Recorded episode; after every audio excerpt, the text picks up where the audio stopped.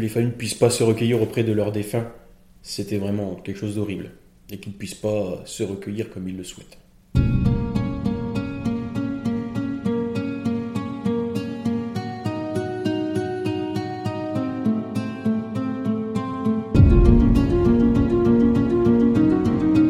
Ils ont été en première ligne lors du Covid-19. Comment les employés des pompes funèbres ont-ils survécu à l'épidémie? Je suis Laurent Gaudens, journaliste à la Nouvelle République et Centre Presse. Avec ce podcast dans l'œil du coronavirus, je vais vous raconter au jour le jour la vie au temps de la pandémie et l'impact qu'elle a sur notre quotidien entre Poitiers, mon lieu de travail, et Châtellerault, mon domicile.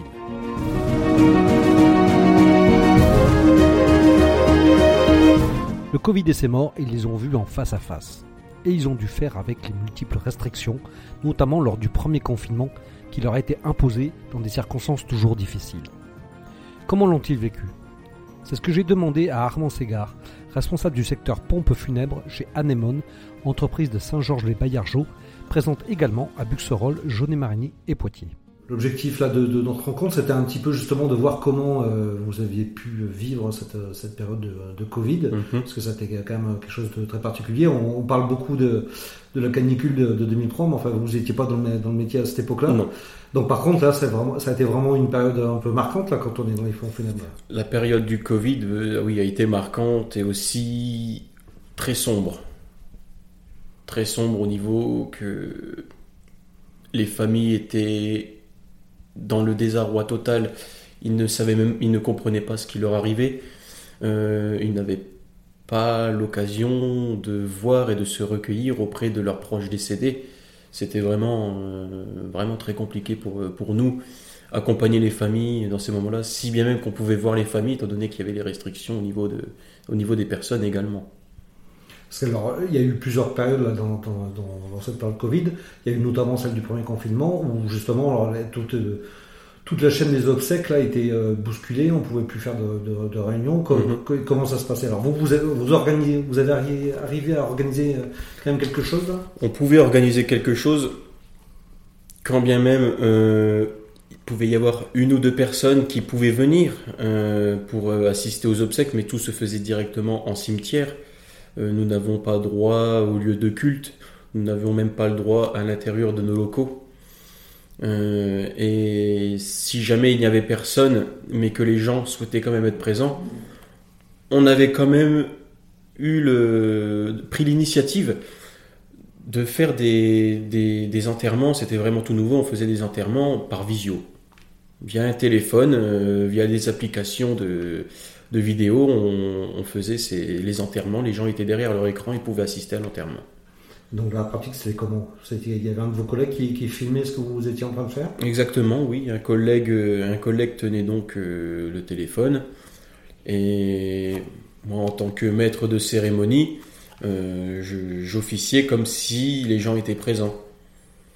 Mais nous n'étions malheureusement que très peu dans le cimetière parce que nous n'avions droit à être que deux, un maître de cérémonie, un porteur, et seulement les marbriers pour pouvoir nous aider à prendre le cercueil et l'inhumer. Il y avait quand même la possibilité d'avoir euh, euh, un culte catholique, là, ou enfin d'ailleurs n'importe lequel euh, Les cultes catholiques refusaient, refusaient parfois même de venir pour, pour officier dans les cimetières parce que pour eux, je crois pour certains c'était interdit. Ils n'avaient pas le droit de se déplacer. D'autres prenaient le gauche, venaient, faisaient une petite prière, puis repartaient. Mais il fallait bien évidemment que la famille, euh, si jamais un membre du culte, venait, du culte venait pour euh, faire la, cérémonie, ça contraignait un membre de la famille à ne pas venir. Ah oui, c'était l'un ou l'autre euh, Oui, c'était ça. Parce qu'on était restreint au nombre, au nombre de 5 dans le cimetière. Pas plus, donc. 5, ou 6, oui, tout compris. D'accord. Et là, sous cet aspect-là, vous en avez fait beaucoup des. Euh, alors ça, c'était au tout début quand même. Hein, c'était le tout, premier confinement. En 2020, euh, voilà, mars, avril, mai. Et puis après, ça s'est quand même un peu assoupli. Et là, sur, sur cette période-là, vous avez fait beaucoup d'enterrements comme ça? On en a eu, oui, euh, pour pas vous mentir. Bah, après des, des vraiment Covid, On n'en a pas eu vraiment à dire. Pour moi, la région n'a pas été beaucoup touchée pour le Covid. On n'en a pas vraiment beaucoup eu. Mais étant donné les restrictions, étant tous donné les enterrements, craintes, tous les enterrements, même si les gens n'étaient pas touchés par le Covid, tous étaient touchés et ne pouvaient, ne pouvaient être présents.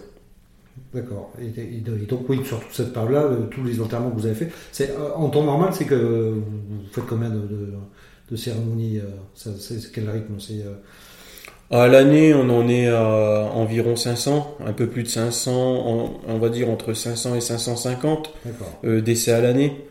ça varie selon les mois. On a, nous, dans le métier, on a, on a, de on a des périodes où ça va être une accalmie des périodes où on va avoir énormément de décès à traiter.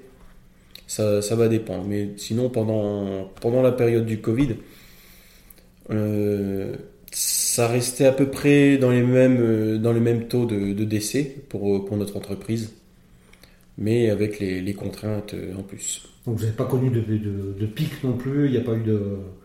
Vous n'avez pas été débordé par ça? Pas vraiment débordé, non. Dans, dans le cas où la région n'a guère été touchée, euh, d'après ce que nous on a pu voir dans le métier, euh, on en a eu quand même des Covid, certes, mais on n'a pas été débordé comme nos confrères sur Paris ou dans l'Est. Et là, alors, qu'est-ce qui a été le plus dur? C'était l'accompagnement des, familles, justement L'accompagnement, oui. Ça a été, c'était vraiment plus difficile. C'était, c'était vraiment horrible pour nous. On, ne pouvait pas avoir de contact avec les gens. On ne pouvait pas rendre hommage comme on, comme on le souhaite, comme eux le voulaient. C'était. Il fallait que ça soit fait au plus vite. Et nous, on, ne pouvait pas comprendre ça, on ne pouvait pas, on ne pouvait pas se permettre ça. C'est, c'est pas humain. C'est pas notre rôle, c'est pas notre rôle, on n'est pas des robots. Nous, nous, on travaille énormément avec notre cœur, avec notre, notre dévouement pour ce métier si on fait ça sans humanité, c'est horrible. Franchement, c'est horrible. Est-ce qu'on y vient comment dans ce métier-là? C'est par choix? Ou c'est un choix, oui. Ouais, vous, vous avez choisi de le devenir Moi, j'ai choisi de le devenir, oui. Et alors, pour quelle raison? Pour ce, ce qu'était ce métier, l'approche des gens, déjà. Je, je trouvais. Je trouvais que c'était un métier noble en soi. L'accompagnement dans les derniers instants. Être présent dans les derniers moments pour accompagner les gens. Je trouvais ça euh, très noble. Je l'ai moi-même vécu. C'est ça, vous avez dire ça, vous avez. Euh, j'ai vécu le deuil par moi-même avant de rentrer dans ce métier. Et en voyant ça, je me disais, c'est magnifique, c'est très beau. C'est beau ce, qu'ils font pour accompagner les gens, euh, pour, pour nous, nous réconforter, nous aider à aller de l'avant il y, a toujours une petite part de, il y a toujours une petite euh, douleur en nous qui nous font repenser euh, au, deuil que l'on a pu vivre. Mais euh, ça nous aide à, aller de l'avant.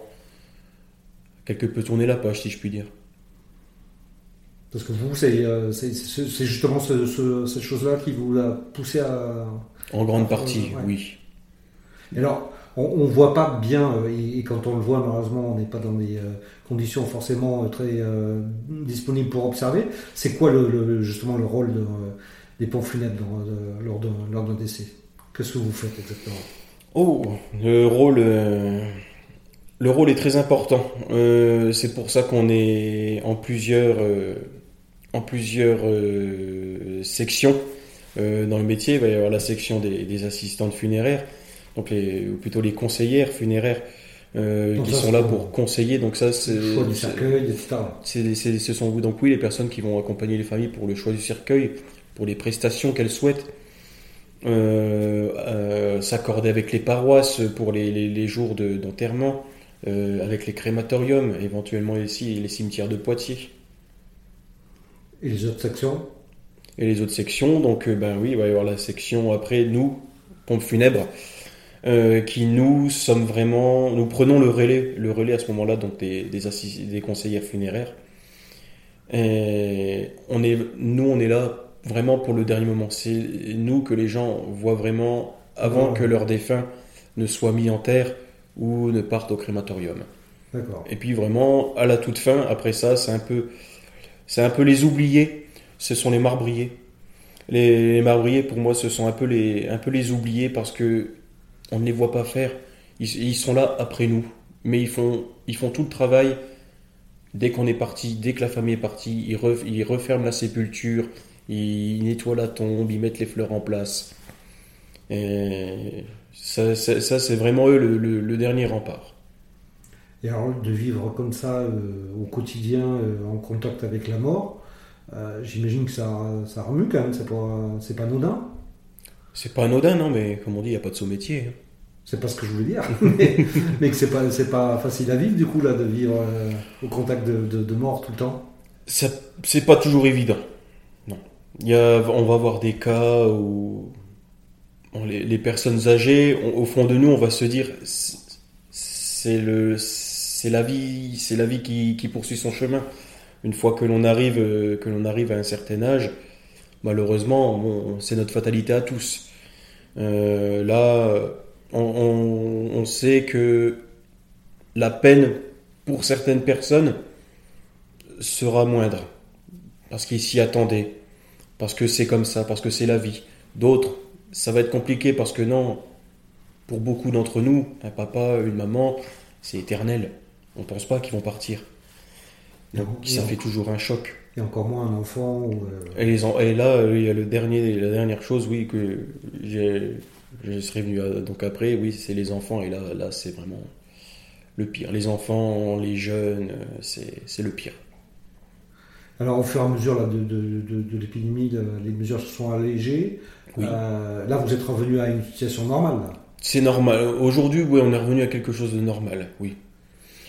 À part, à part dans certaines églises, euh, certaines paroisses vont nous demander à, ce que les, les distanciations soient maintenues. Que le gel hydroalcoolique est toujours euh, en libre service à l'entrée de l'église. Les gens ne, ne sont plus obligés de porter le masque. on leur conseille quand même de le garder. Il y a toujours ces petites choses-là. Mais autrement, les, les restrictions euh, au, au, niveau du nombre de personnes, non. Il n'est plus maintenu maintenant. On peut, on peut refaire des cérémonies avec euh, beaucoup de monde. Et non plus, euh, comme à un moment donné, ça avait été un, petit peu, un, tout petit peu allégé, on pouvait faire des cérémonies avec 10 personnes maximum dans l'église.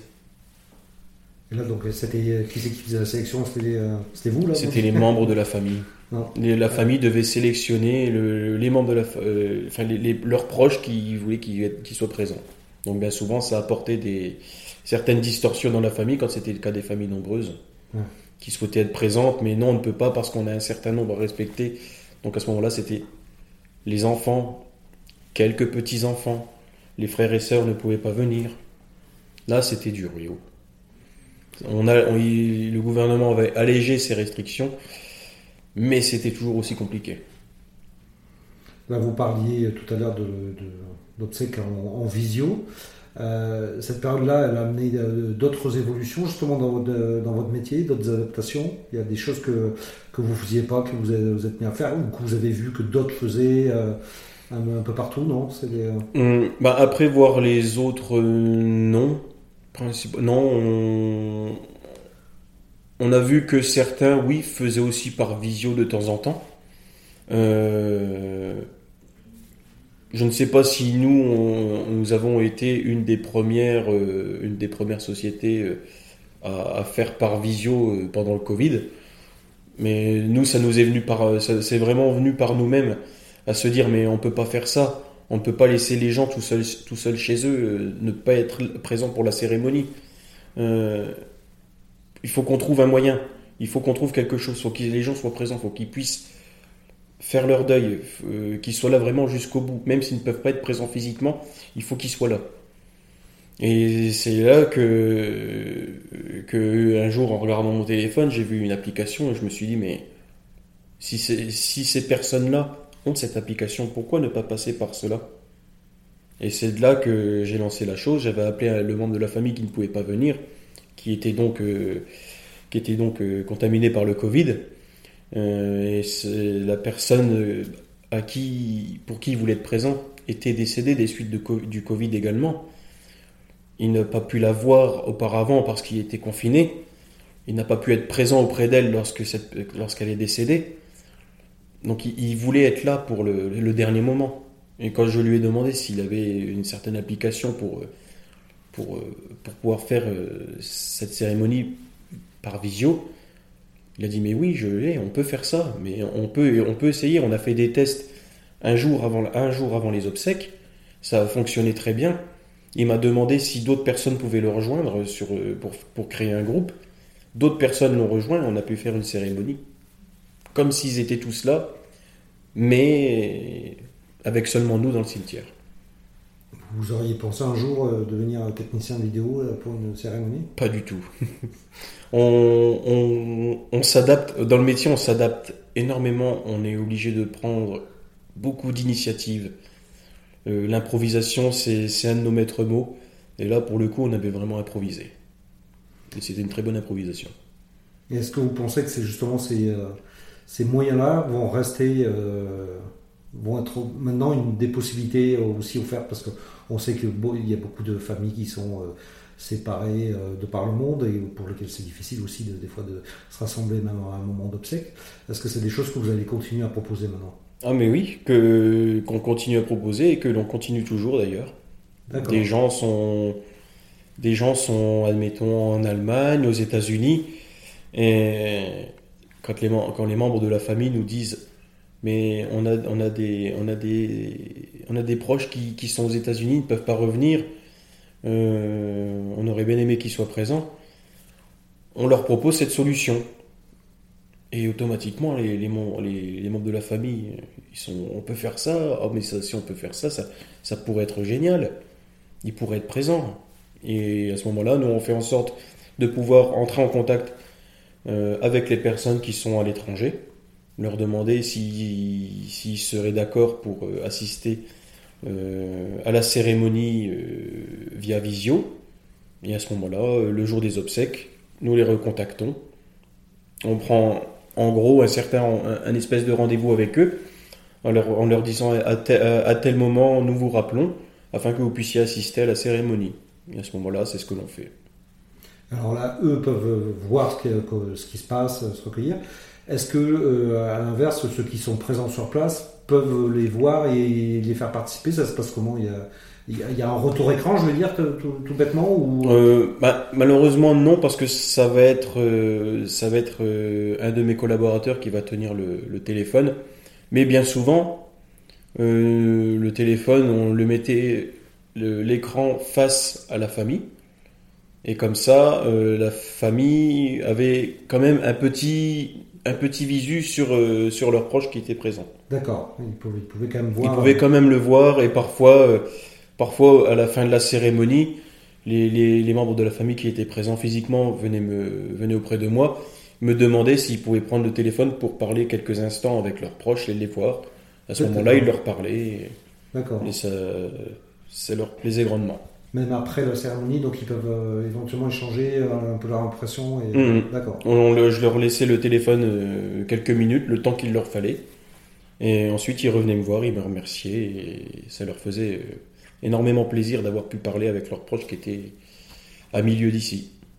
Et vous avez réfléchi déjà à des manières de de professionnaliser un peu les choses, d'avoir d'autres équipements ou, euh, qui permettraient d'améliorer un peu euh, On pourrait, oui. Euh, ça, on y a réfléchi énormément depuis, depuis ce que l'on a connu pendant le Covid. Donc, il y a des moyens qui peuvent être mis en place. Après, moi, je suis dans, dans l'attente de, de certaines choses au niveau de, de ma hiérarchie. Que tout ça puisse être mis en place. D'accord, mais il y a des, il y a des pistes et des projets. Il y a des pistes et des projets, oui qui sont qui sont mis en qui sont mis en amont. Euh, il n'y a pas il n'y a pas que nous qui, qui réfléchissons. J'ai aussi mes mes collègues qui se trouvent donc euh, au Mans, euh, qui, qui est le siège. J'ai d'autres collègues qui ont beaucoup plus de moyens et qui réfléchissent également afin de pouvoir développer ça et le distribuer sur tous nos secteurs. Donc quelque part, cette, cette épidémie va avoir fait progresser le, le, métier et fait avancer les choses au, en quelque sorte, ça nous aura permis, oui, de découvrir de, nouveaux aspects de notre métier, jusqu'où on était capable d'aller pour que les gens soient satisfaits de l'accompagnement. Euh, il, y a autant de bons que de mauvais. Et vous, ce sera quoi l'image que vous garderez de cette période-là? C'est quoi, le, le, moment qui vous a le plus marqué professionnellement?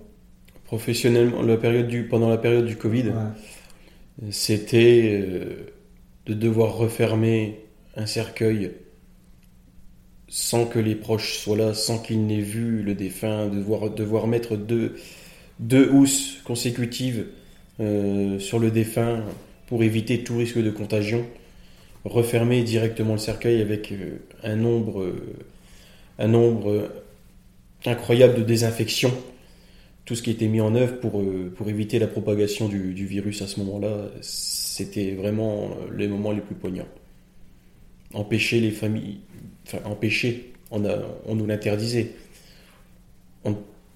que les familles ne puissent pas se recueillir auprès de leurs défunts, c'était vraiment quelque chose d'horrible, et qu'ils ne puissent pas se recueillir comme ils le souhaitent. Alors l'épidémie est en fort recul euh, actuellement, on craint toujours un retour notamment euh, à l'automne. Hum. Que, vous appréhendez ça? On, appréhende, toujours au moment où on sent, on entend parler qu'il risque d'y avoir à nouveau une, pointe de l'épidémie. Mais depuis, nous avons des, nous avons des outils qui, sont à notre disposition. On a plus de matériel euh, pour pouvoir, euh, pour pouvoir agir. Euh, donc, on est, on est paré. On a ce qu'il faut. On est prêt à l'affronter à de nouveau s'il le faut. Ça, c'est le matériel. et vous, vous avez euh, des aides psychologiques, par exemple euh, Oui, oui, oui, on est dans notre, dans notre, dans notre société, on est suivi, on a, on a énormément de, de, personnes auprès de nous, que ce soit au niveau de, au niveau de, d'un psychiatre, euh, d'un psychiatre, d'un psychologue. Notre hiérarchie nous suit également, même nous, entre nous, on se suit mutuellement, à savoir si tout va bien. Parce qu'on parle de beaucoup de, professions qui ont justement subi des changements, euh, des, personnes qui ont quitté le métier pour, prendre une autre direction. Ça n'a pas été le cas chez vous, justement? Ça n'a pas fait une prise de conscience où les gens se sont dit, ah ben non, j'ai plus envie de faire ça? Non. Nous, Ça nous, nous, dans notre société, ça nous a soudés, même, je dirais. Ça nous a plus rapprochés les uns les autres, cette période. On s'est vraiment, on s'est vraiment euh, soutenus les uns les autres. Certains ont quitté le navire, non pas par, euh, par fait euh, de, cette période, mais parce que c'était leur, euh, leur, propre, leur propre choix. Ils voulaient, ils voulaient aller voir ailleurs comment ça se passait. Bon, ben voilà. Mais sinon, nous, les, principes, les principales équipes, ça nous a soudés.